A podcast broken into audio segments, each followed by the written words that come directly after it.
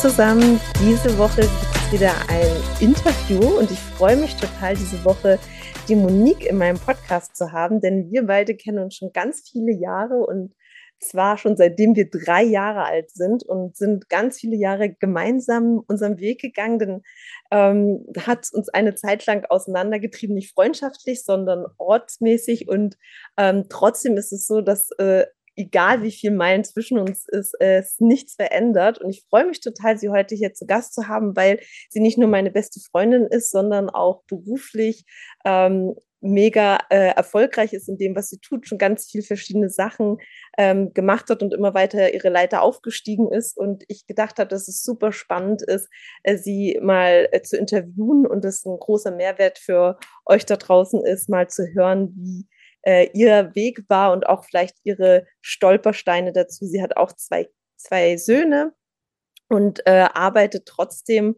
äh, voll und führt ein Team. Und ja, jetzt äh, stell du dich vielleicht einfach mal alleine vor, was du machst. Und äh, genau. Ja, hallo. Erstmal freue ich mich total, dass wir das äh, heute zusammen machen unser erstes äh, gemeinsames berufliches Thema. Ich bin Monique Brechmann und ähm, genau, wie du eben schon erzählt hast, bin ich ähm, ähm in einer Teamleitung. Ich äh, führe das Recruiting bei einem Mittelständler und habe aber vorher schon verschiedene Stationen gesehen, habe mich äh, nach meinem BWL-Studium klassisch ähm, in verschiedenen HR-Bereichen ausgetobt, sowohl in der Personalbetreuung als auch Entwicklung und im Recruiting. Und da hat es mich dann total hingezogen, so dass ich auch beim Recruiting hängen geblieben bin, weil ich einfach immer das Gefühl hatte, das ist am dynamischsten und das taugt mir deswegen am besten. Und dann habe ich verschiedene Unternehmensgrößen gesehen, in der Personalberatung, aber eben auch auf Kundenseite. Ich war bei Mittelständlern und im Großkonzern, so wie zum Beispiel bei Siemens, und bin jetzt eben wieder zurückgekehrt in den Mittelstand und ähm, leite da das Recruiting ja, und privat bin ich eben Mutter zweier Kinder, zweier wilder Jungs, die noch sehr klein sind mit äh, anderthalb und fünf. Das macht es manchmal auch herausfordernd. Ich äh, bin verheiratet und äh, lebe jetzt gerade seit drei Wochen in Lüneburg, im schönen Lüneburg, in der Nähe von Hamburg. Und ähm, genau, habe auch in, in verschiedenen Städten gewohnt, wie Hamburg, Berlin und Lissabon. Aber wenn man dann eine Familie gründet, zieht es einen auch ein bisschen äh, wieder ins, ins Grünere, damit wir dann auch die Familie in der Nähe haben. Genau, und du hast es schon gesagt, Lissabon, da kommen wir auch schon zu dem Thema, worüber wir heute sprechen möchten. Ähm, du hast ja jetzt drei Jahre lang in Lissabon äh, gelebt gehabt und ähm, wunderschön. Ich war dich ja auch besuchen. Zwar fast zum Schluss äh, haben wir es dann mhm. hingekriegt, aber wir haben es dann doch hingekriegt gehabt, dass ich zu Besuch kommen konnte. Und es waren ja. ganz äh, tolle Tage. Und ähm, ja, erzähl doch mal, du hast ja dort schon quasi dir den Job hier in Deutschland dann gesucht und ähm, wie das ähm, abgelaufen ist. Und äh, du hast ja auch dort schon dann auch ein Team geleitet, schon noch bei Siemens. Und es war in der Corona-Zeit, alles ging online und wir wollen heute mal darüber sprechen, wie ähm, es funktioniert, remote zu arbeiten, mhm. ähm, wie, was es so für Stolpersteine auch gibt, was vielleicht auch das Positive ist, wie es ist, da ein Team zu führen. Ähm, mhm. Genau, und auch einen Job Neustart, ohne dass man äh, ständig im Unternehmen ist, hast du jetzt ja auch dadurch äh, erlebt, als du in Portugal den neuen Job angefangen hast, ähm, sich in, in, ein Team reinzuarbeiten, wo man nur online erstmal äh, hauptsächlich sieht. Genau. Ja. Ja, ich habe das Thema Remote Work tatsächlich fast seit Anfang meiner Karriere gehabt, zumindest seit Anfang meiner Führungslaufbahn weil die Teams, die ich hatte, immer an verschiedenen Standorten saßen.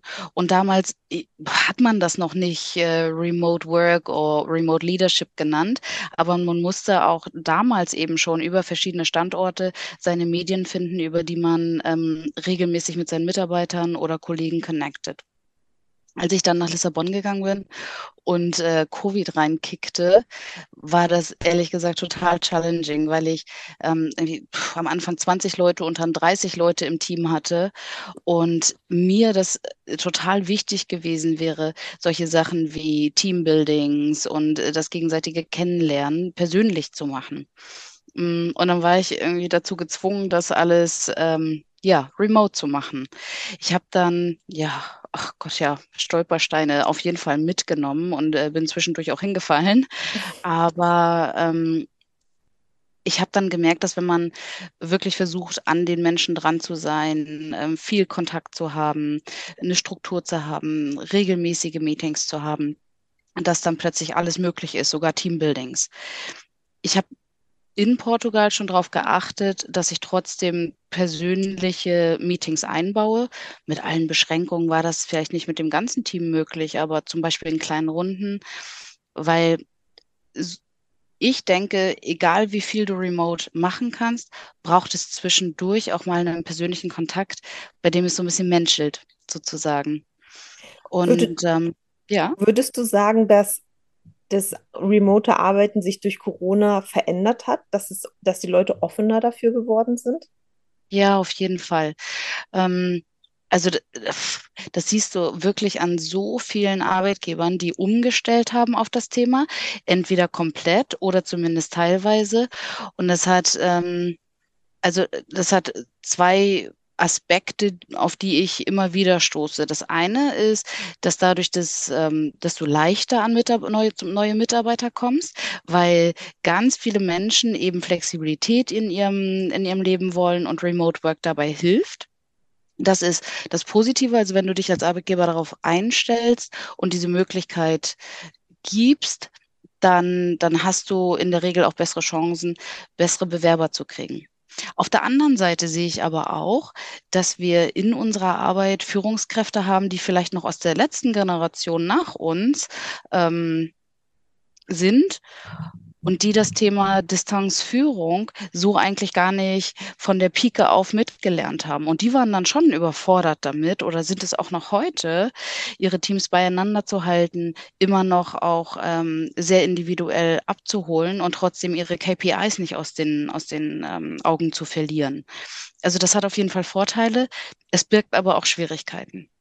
Was glaubst du, ist so der, der das größte Problem? Ähm, wenn man ein Team leitet, äh, da, dass man die Mitarbeiter alle wirklich so sieht, wie sie sind, weil man sich so in so einem Call von ein paar Minuten vielleicht auch nochmal anders geben kann, als wenn man vielleicht jeden Tag sich acht Stunden begegnet, äh, dass man Mitarbeiter unter Umständen vielleicht gar nie so richtig kennenlernt äh, mit allen Stärken und äh, vielleicht auch Schwächen. Ja, das ist genau der Punkt, wo ich sage, es braucht auch mal ein Treffen. Das braucht es vielleicht nicht jede Woche oder nicht mal jeden Monat, aber, aber am Ende des Tages sind wir eben Menschen und es muss dann auch irgendwo, ja, menscheln, sodass wenn du einen großen Call hast mit 20 Leuten, 30 oder mehr, dann ha haben die ja auch immer die Möglichkeit, sich stumm zu schalten und Video auszuschalten. Du kannst nicht so gut riechen, wie ist gerade die Mimik, die Gestik, wen habe ich hier abgeholt und wen nicht. Das ist, das ist manchmal frustrierend so. Aber wenn man es dann hinbekommt, dass man vielleicht mal in einem persönlichen Meeting oder zumindest in einem eins zu eins Gespräch, ähm, auch remote, ähm, die ja, da die, die, die zwischenmenschliche Ebene aufzubauen, dann kann das gut funktionieren. Aber es ist halt sehr zeitaufwendig. Ne? Also man muss dann schon sich mit jedem Einzelnen auch treffen, so dass ich sagen würde, Remote Work ist gut. Ich bin, ich bin auf jeden Fall ein Fan davon. Ich glaube, es viel mehr geht, als wir dachten. Aber nichtsdestotrotz ist es häufig mit einem größeren Kraftakt verbunden. Ja das ist, das ist ein bisschen herausfordernder. Und glaubst du, dass es nur für die Führungskraft anstrengender ist und für den Mitarbeiter, der irgendwo remote äh, arbeitet, für ein Unternehmen einfacher? Oder meinst du, es ist für beide Seiten schwieriger? Nee, es ist definitiv für beide Seiten schwieriger. Ich habe das bei meinem Jobwechsel gemerkt, ähm, als ich von, von Siemens Portugal jetzt zum, zum äh, Mittelstand in Deutschland gewechselt ist, zur Lindhorst-Gruppe da habe ich auch angefangen, remote mit meiner neuen Mitarbeiterin.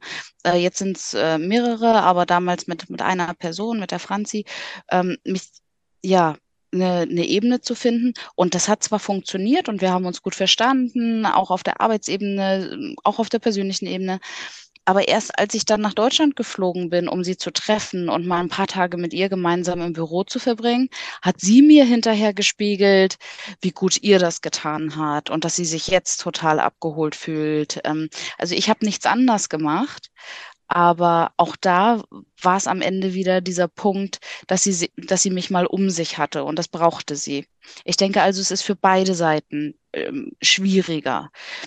Es ist auf jeden Fall etwas, das ich jedem Arbeitgeber empfehlen würde. Remote Work ist auf jeden Fall in meiner, also meiner persönlichen Meinung nach etwas Gutes.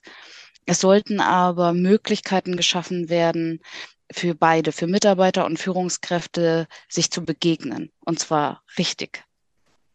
Und was glaubst du jetzt speziell als äh, Mutter auch, ähm, remotes Arbeiten, wenn jetzt gerade in der Corona-Zeit ja auch die Kinder zu Hause sind und man ein Team leitet? Äh, was waren da so für dich die Herausforderungen? Weil man kann da ja auch nicht gewährleisten, dass man zum einen das immer ruhig hat und zum anderen ähm, ist man vielleicht ja auch einfach viel unkonzentrierter, wenn man weiß, die Kinder mhm. sind auch noch da.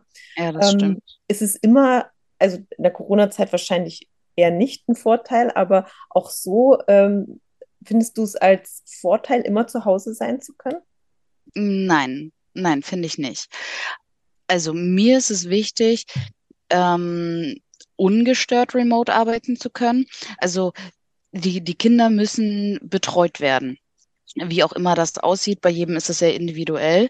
Aber was ich nicht kann, ist remote zu arbeiten und Kinder laufen um mich rum ähm, und, und wollen noch kurz ein Eis oder raus oder was auch immer. Das ist für mich völlig fein, wenn ich, wenn ich im Remote Office arbeite und ein Kind ist mal krank und kommt dann doch rein oder nicht. Ich, ich kann das im Meeting ankündigen und genauso würde ich das auch jedem zugestehen. Ne? Aber die Regel sollte schon sein, dass auch ein Remote-Arbeitsplatz ein Arbeitsplatz ist, bei dem du dich auf deine Arbeit konzentrieren kannst und mhm. nicht beide Jobs, nämlich Kinder und Arbeit, handeln musst. Mhm. Ja, weil manchmal wird das ja so ein bisschen so hingestellt, ah, schön, dann kann ich von zu Hause arbeiten und habe dann mehr Zeit für die Familie und kann überall von der Welt arbeiten, ähm, muss nicht irgendwie äh, mich dort aufhalten, wo die Firma ist. Ähm, ist es immer tatsächlich so romantisch, wie es sich anhört? Das denke ich nicht. Und ich glaube auch, dass, dass Menschen, die eben das sagen, ne, ja, ach, das macht mir mein Leben so bequem, weil dann, dann kann ich alles gleichzeitig handeln, ähm, dass das nicht die richtige Voraussetzung ist für Remote Work. Ich finde es okay, wenn jemand sagt, ich möchte lieber in Spanien arbeiten, aber auch dann muss sichergestellt werden, dass ich die Arbeit von meinem privaten, zumindest für die Stunden, in denen ich arbeite, trennen kann. Das ähm, Remote Work ist keine Lösung dafür, wie du beides gleichzeitig handelst. Es geht nur darum, dass du an einem anderen Ort arbeitest, aber du arbeitest. Und hast du äh, schon mal die Erfahrung gemacht oder ja, du kennst ja auch viele Unternehmen, also oder Frauen, die in Unternehmen Führungspositionen haben, dass mhm. bei Frauen da eher ähm, skeptischer geguckt wird, wenn sie Homeoffice machen oder äh, ähm, zu Hause arbeiten, gerade weil gedacht wird, ah, vielleicht macht die gar nicht so viel, weil die vielleicht noch die Kinder hat oder mhm. ähm, oder glaubst du, es ist komplett gleich Männer wie Frauen? Mm, ich muss äh, sagen, dass mir das ähm, eher im Gegenteil begegnet ist, was, was Mütter betrifft. Eigentlich ist es so, dass ähm, die Stimmen, die ich höre, sagen, nee, gerade bei Müttern sind wir uns sehr sicher, dass sie in der Zeit, in der sie arbeiten, effizient arbeiten und nicht die, die Homeoffice-Arbeit irgendwie vorschieben, um eigentlich äh, sich um die Kinder zu kümmern. Das Vorurteil ist mir glücklicherweise noch nicht begegnet und die Frauen, die ich so im Business kenne, die in Führungsrollen sind oder eben, oder eben auch nicht und ähm, Kinder haben, die, die haben sich darüber auch tatsächlich noch nie beschwert. Im Gegenteil, wenn ich rekrutiere, sind es eher meine Hiring Manager, die fragen, warum will der denn remote arbeiten? Der hat doch gar keinen Grund. Der wohnt nur eine halbe Stunde weg, ist Single, äh, da, da, da. Welche Verpflichtungen hat der denn, dass, dass er irgendwie nicht ins Büro kommen kann? Mhm. Also da, da hätte ich sogar eher die Meinung, dass die Frauen, die Mütter hier mal einen Vorteil haben. Ah, okay. Ja. Also ich muss ja auch sagen, dass äh, ich die Erfahrung auch gemacht habe, das hat jetzt nichts mit Remote zu tun, aber dass die Frauen oder Mütter gerade, ähm, die Kinder haben, finde ich, ähm, viel effizienter teilweise arbeiten und äh, zuverlässiger sind. Also dieses Vorurteil, oh, wenn ich jetzt eine Mutter einstelle, dann ist sie vielleicht oft krank wegen den Kindern. Kann natürlich ja. auch schon immer mal sein, aber ich habe das Gefühl, dass sie super effizient sind in der Zeit, wo sie genau. da sind. Weil genau. ich glaube immer auch dieses Gefühl im Hintergrund schwingt, ich muss das vielleicht auch ein bisschen beweisen, dass ich genauso ja. effizient sein kann. Ähm, ja, und weil du so durchgetaktet bist auch. Ja. Ne? Ja. Äh, du weißt, du hast nach hinten raus einfach nicht zwei Stunden mehr. Ähm, das, das kannst du nicht machen. Also, und also da, da muss ich wirklich sagen, ähm, dass ich schon ganz oft von, von Führungskräften, egal ob weiblich oder männlich oder divers, immer gesagt bekommen habe, oh doch bei Müttern, gerade bei Teilzeitmüttern, ähm, da haben wir schon, da wissen wir schon in der Zeit, wo die da sind, da ist der Outcome echt hoch. Ja, ja das habe ich ja. auch die Erfahrung gemacht tatsächlich. Ja, schön. Ja. Und glaubst du, dass es zukünftig noch stärker dazu hingehen wird, dass ähm, man noch mehr in Unternehmen remote arbeitet? Oder glaubst du, es wird trotzdem immer de, den Standort Unternehmen geben, wo man ähm, zusammenkommt äh, regelmäßig und man sagt zwei Tage da, zwei Tage hier? Ähm, ähm, oder meinst du, das wird die Zukunft sein, dass alle zu Hause sitzen und äh, man sich vielleicht nur noch einmal im Monat sieht? Beides. Ich glaube, dass der Trend weiter dahin gehen wird, dass äh, mehr remote gearbeitet wird, weil die ähm, Kandidaten am Markt danach verlangen und die Arbeitgeber mittel- bis langfristig gar nicht, denen, denen bleibt einfach gar nichts übrig, als sich zu fügen. Ich denke also, das wird äh, mehr. Auf der anderen Seite weiß ich aber auch, dass die, die Menschen sich eben trotzdem mal begegnen wollen. Sie wollen zumindest die Möglichkeit haben. Ich gehe davon aus, dass die Arbeitgeber ihre Büros dauerhaft verkleinern werden. Das ist natürlich auch erstmal per se ein Vorteil, weil die, ja, also Ausgaben. Ja, die, die Ausgaben sinken. Ein Team kommt irgendwie Montag, das nächste Team kommt Dienstag und so weiter. Und ich glaube auch, dass vielleicht feste Standorte von Arbeitgebern wechseln werden zu Coworking Spaces, mhm. dass du einfach regelmäßig dir dort Tische oder Räume oder Meetingräume ähm, mietest und sagst so, ihr habt hier, liebe Mitarbeiter, die Möglichkeit, euch zu treffen über ein Buchungssystem oder was auch immer, aber wir, wir bauen kein Riesengebäude mehr, in das dann Tausende von Leuten passen. Und glaubst du, dass Teamarbeit dadurch anders wird, als wie wir das vielleicht noch kennen am Anfang äh, unserer, unseres Berufslebens? Ja, ich denke schon, dass es ein Unterschied ist. Ich glaube, egal wie viel du, äh, wie viel Mühe du dir gibst, wie professionell du das machst und so weiter, ähm, es ändert was am Teamgefühl.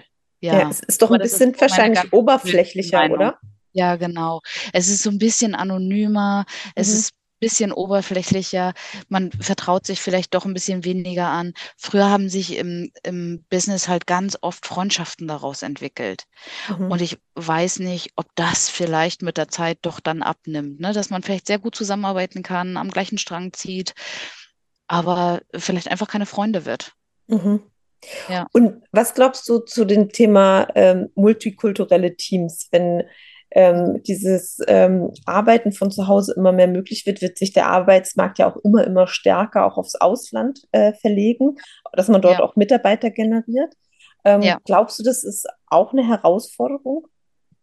Ja, ist es total. Also ich habe damit äh, Erfahrung gemacht mit multikulturellen Teams und ja, es ist mh, mm, ja, es ist im Prinzip eine Herausforderung, sich immer wieder in den anderen hineinzuversetzen und zu verstehen, dass der jetzt halt zum Beispiel aus Spanien ist und deswegen natürlich eine ganz andere Mentalität hat als jemand, der aus Schweden ist. Also da, da, das sind einfach andere Arbeitskulturen und dann einander zu verstehen und äh, sich hineinzufühlen, damit man eben eine gute Basis hat, das ist, das ist manchmal herausfordernd, ja. Mhm. Und was sind da jetzt, also wie stell, wie muss man sich jetzt so ein Team-Meeting äh, vorstellen, remote? Weil ich stelle mhm. mir das so vor, ich, wenn ich jetzt so Zoom-Calls mit mehreren Leuten habe, dann redet einer und mhm. ähm, äh, viele sind ja eher so, dass sie dann eher sich zurücknehmen. Das ist ja auch so normal ja. im Team so. Ja. Ähm, dann werden die ja viel, also es gibt ja immer die, die sehr still sind, die die sind ja dann eigentlich, fallen die doch hinten, fallen die hinten drüber, nimmt man sich dann vor, die besonders oft anzusprechen. Ähm, das ist doch bestimmt super schwierig, da alle mit ins Boot zu holen, oder? Ja, das war einer der Stolpersteine, die ich mitgenommen habe. und dann habe ich irgendwann gemerkt, ha, mein Teammeeting ist irgendwie ein bisschen wie so eine Frontbeschallung und die ganz ruhigen machen dann auch gerne nochmal die Kamera aus und dann höre ich von denen gar nichts mehr. Ähm, und die, die reagieren maximal, wenn ich sie anspreche. Und das ist natürlich schade, weil auch die ruhigen tolle Ideen haben und auch was zu sagen haben. Ne? Also mhm. ähm, deswegen mache ich meine Teammeetings mittlerweile so, dass sie äh, viel, viel interaktiver sind. Also es gibt immer eine Agenda, ich kündige immer vorher an, worum es geht oder ob was vorzubereiten ist und wenn ja, wie. Ähm, also ich mache in der Vorbereitung mehr dafür und in den Meetings selbst fange ich eben damit an, dass jeder einen Redeanteil hat. Also, und wenn es nur ist, wie dein äh, inneres Wetter heute ist oder was waren die Highlights oder Lowlights deiner Woche, erzähl das mal oder wobei bräuchtest du in den kommenden Wochen Hilfe? Die Fragen können immer anders sein, aber wichtig ist, dass man jedem mal die Gelegenheit gibt, kurz zu sprechen. So, mhm. dadurch ist dann das Eis gebrochen, äh, jeder fühlt sich gehört und gesehen und die anderen Teammitglieder gehen in der Regel sofort mit drauf ein. Also, so dass auch, auch ruhigere oder unsicherere Personen dann, dann schnell ein gutes Gefühl bekommen. Und ab da kann man dann auch mal irgendwie erzählen, ähm, und, und einfach mal die, die Agenda für die Woche durchgehen, ohne dass man das Gefühl hat, dass gleich Leute verloren gehen. Aber es braucht eben ein bisschen mehr in der Vorbereitung und es braucht ein bisschen mehr Abholen im Meeting. Mhm. Machst, machst du es so, dass du sagst, dass du möchtest, dass die Kameras anbleiben oder stellst du das frei? Ach Gott, das habe ich mal so und mal so gemacht. Ähm, ich habe glücklicherweise jetzt ein Team, ähm, das immer die Kamera anhat, weil alle ähm, sehr offen, sehr extrovertiert sind und alle wollen auch immer sprechen. Das, äh, das macht es mir natürlich leicht. Ich hatte aber auch Teams, wo das eben nicht so war. Ich habe erst mal im Meeting irgendwie gesagt, dass ich mich freuen würde, wenn irgendwie alle einfach äh, auch sichtbar sind und ihr braucht euch auch nicht muten. Wenn das dann trotzdem passiert ist, dann habe ich die, die Leute aber nicht im Meeting, sondern einzeln angesprochen und habe versucht rauszufinden, warum ist das? Hast du so viel auf dem Tisch, dass du eigentlich nebenbei weiterarbeitest oder ähm, magst du nicht gesehen werden? Also mal ins persönliche Gespräch zu gehen, hat dann geholfen. Mhm. Und jetzt noch eine Frage auch als Mama. Mhm. Ähm, Hast du die Erfahrung gemacht, dass ähm, du einen Nachteil dadurch hast, dass du jetzt, äh, du bist ja schon sehr in vielen äh, Führungspositionen gewesen und jetzt mit dem neuen Vorstellungsgespräch äh, wieder nach Deutschland zurück. Ähm, hattest du das Gefühl, es ist ein Nachteil, jetzt dann zwei Kleinkinder äh, zu haben in der Führungsposition? Hm, das kommt total auf den Arbeitgeber an, meiner Meinung nach. Mir ist das Thema ähm, ja, ich nenne es mal ganz provokativ Diskrimin äh, Diskriminierung auch begegnet leider, nachdem ich Kinder bekommen habe. Mhm. Ähm, auch ich habe dann nicht mehr die coolen Projekte bekommen und die Sachen, die besonders spannend sind, weil ich ja nur in Teilzeit gearbeitet habe. Das ist mir leider auch begegnet. Ich habe jetzt aber das Glück, bei einem Arbeitgeber zu sein, der ähm, extrem ähm, fördernd ist bei Frauen in Führungspositionen mit Kindern. Ähm, das, das äh, sieht man daran, wie flexibel ich meine Arbeitszeiten gestalten kann, wie ich ähm, mit Ideen offene Türen einlaufe, wie ich ähm, Sonderprojekte bekomme und, und ernst genommen werde in meiner Meinung. Also es kommt wirklich darauf an, welchen Arbeitgeber man sich da aussucht. Und das würde ich jeder Frau und jeder Mutter, die, die gleichzeitig arbeiten will und Kinder haben will und Kinder betreuen will, auch raten, im, im Bewerbungsprozess und im Auswahlprozess des, des neuen Arbeitgebers darauf zu achten, ähm, ob der wirklich familienfreundlich ist oder das nur auf seiner Website stehen hat. Mhm. Was äh, glaubst du, was ist da der beste Weg, das äh, rauszufinden, dass man tatsächlich äh, offen äh, Fragen stellt. Äh, ja, wie, wie sehen Sie das, wenn ich jetzt äh, zum Beispiel äh, flexibler arbeiten möchte, weil ich vielleicht manchmal morgens später anfangen möchte, weil ich mein Kind noch in die Kita bringe und äh, ja. so, so, dass man offensiv Fragen stellt, um ja. Ja, ich, ich, ich persönlich würde sie nicht ganz am Anfang stellen, weil ich finde, dass erstmal geklärt werden muss, passt das sowohl fachlich als auch persönlich mit den Menschen, mit denen ich nachher arbeiten würde, so zum Beispiel, wenn mein neuer Chef mit am Tisch sitzt, ähm, ob das da irgendwie klickt, das würde ich erstmal vorschalten. Und wenn man merkt, dass das auf beiden Ebenen passt, dann würde ich auf jeden Fall in ein offenes Gespräch gehen und sagen, gibt es auch noch andere Führungskräfte, weibliche Führungskräfte, Mütter, wie regeln die das mit der Arbeit? Bieten Sie flexible Arbeitszeiten an oder ähm, wie stehen Sie zu dem Thema? Also das würde ich schon, das würde ich schon sehr, sehr offen ansprechen. Und wenn da jemand sagt, wir erwarten eigentlich permanente Flexibilität ähm, und Überstunden äh, sind bei uns irgendwie total normal und eh mit dem Gehalt abgegolten, dann ist das so, da, da muss, müssen ein bisschen die Alarmglocken angehen. So. Mhm. Jetzt noch eine abschließende Frage. Mein Podcast heißt ja Gemeinsam mehr erreichen. Was mhm. würde dir spontan in Bezug auf die Arbeitswelt dazu einfallen? Ich glaube, dass wir Frauen uns äh, nicht genug vernetzen und äh, entsprechend nicht genug unterstützen. Das egal wie viel Buhlerei es unter Männern gibt, aber das machen die echt gut. Die sind äh, ganz oft sehr gut vernetzt ähm, und nutzen ihre Netzwerke entsprechend. Wir Frauen lernen das gefühlt gerade erst und äh, da sind solche Sachen wie heute miteinander zu sprechen und das rauszuschicken in die Welt, um eben auch andere Frauen ins Boot zu holen, glaube ich, ein guter Anfang. Ja, das stimmt. Ja, das ist tatsächlich ähm, so, dass Frauen tatsächlich eher sich Steine in den Weg legen zum Teil, ne? wenn es gerade um, ja. um höhere ja. Positionen geht. Und genau. ähm, das eigentlich total dumm ist, weil wenn wir mehr. Man sich eigentlich gegenseitig Räuberleiter geben müsste, so. Ja, ne? voll. Ja. Dass man sich gegenseitig mehr unterstützt. Und ähm, das ist auch was, was ich ähm, auf jeden Fall vorleben möchte. Und ähm, ja. du machst es ja eh schon auch. Ähm, das ist, glaube ich, so auch unsere Generation, die da diesen Wandel ähm, auch aktiv in so Führungspositionen vorantreibt auch. Und ähm, dass wir da, wir leben da ja eh total die gleichen Werte. Ja, ähm, das stimmt. es ist ja auch über so viele Jahre äh, einfach so ja. passend. Ja. Ähm, die äh, mal einen kleinen äh, Schmanker aus unserer Jugend. Wir haben uns ja eigentlich kennengelernt, weil die Monique zu mir gesagt hat im Kindergarten, als äh, ich neu in den Kindergarten gekommen bin und natürlich bitterlich geweint habe, dass ich jetzt endlich aufhören soll ähm, zu heulen, dann dürfte ich auch mit den Bauklötzern spielen von ihr. Und ja, ich habe sie mit dir geteilt. Ne? Ja, genau. Und äh, da, hat sich, da, hat, da, da, da, haben wir schon den, den, Grundstein gelegt quasi. Ja, stimmt. Das war schon die Räuberleiter. Das erzählst, ja, stimmt. Also wir leben das also schon immer. Ja, genau. Es ist in unserer DNA. Anderen also, Mädels helfen. Das ist gut.